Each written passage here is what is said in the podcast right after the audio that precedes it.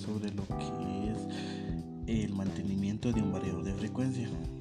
Prácticamente el mantenimiento que nosotros le damos al variador de frecuencia eh, salen unos componentes como lo que son desechos electrónicos.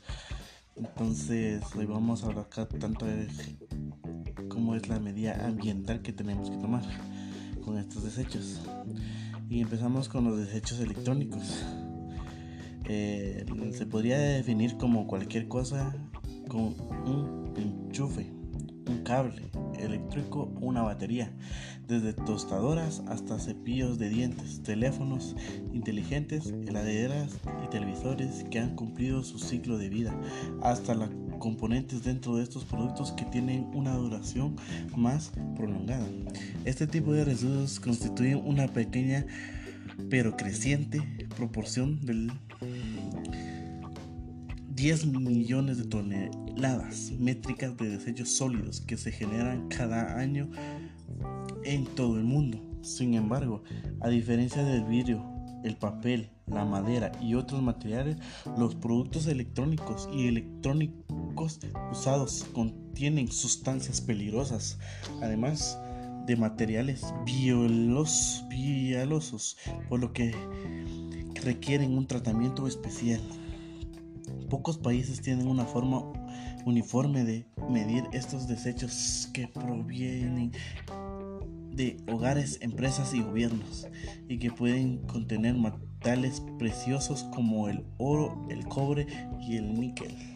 Así que materiales raros de valor estratégico como el indio y el paladio para hacer una india hasta 60 elementos de la tabla periódica pueden ser encontrados en un elemento inteligente. Pero el resto es bastante difícil ya que solo producto puede estar hecho de más de mil sustancias diferentes y aunque los desechos electrónicos solo representan el 2% de la basura sólida mundial, también pueden significar hasta el 70% de los residuos peligrosos que acaban en vertebrados. Aunque los desechos electrónicos solo representan el 2% de la basura social del mundo, también puede significar hasta el 70% de los residuos peligrosos que acaban en Cuando no se alcanza en bodegas cajones o gabinetes, los desechos electrónicos a menudo se incineran, se tiran o terminan siendo destruidos a mano por los más pobres del planeta en detrimento a salud y medio ambiente. Hay que tener en cuenta que los desechos electrónicos del presente no solo son aquellos que utilizamos actualmente, todavía hay muchos productos del pasado que no han sido procesados. Hay millones de tubos de rayos y televisores y tóxicos como el plomo, el cadmio y el mercurio. Entonces eso es prácticamente lo que viene a hacer al momento que le demos un mantenimiento de variedad de frecuencia.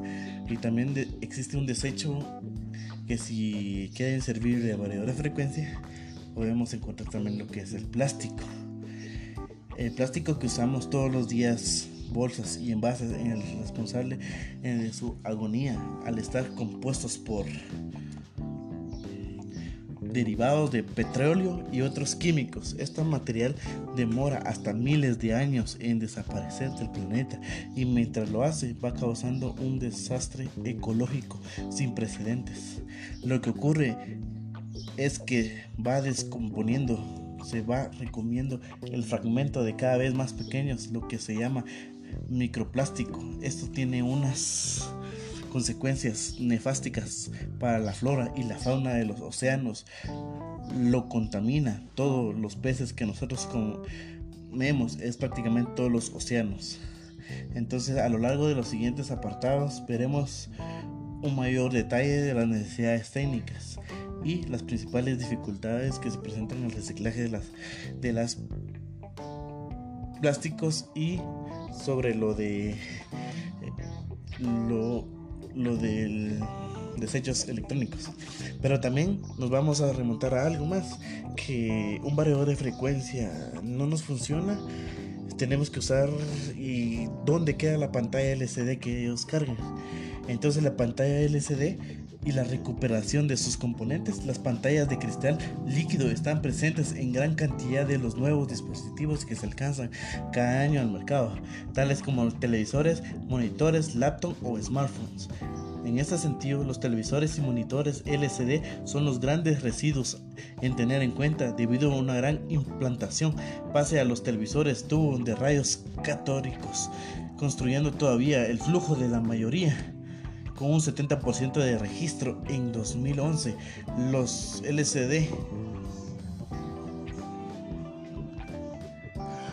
con los LCD no hay tanto problema, ya que con lo, ya que con lo regular esto actualmente en Europa se recogen alrededor de 150 mil toneladas de pantallas planas, 120 mil de las cuales son LCD y 30 mil de plasma tan solo el 1% de flujo general de residuos de la categoría 3 y 4 produce puntos de recogido públicos.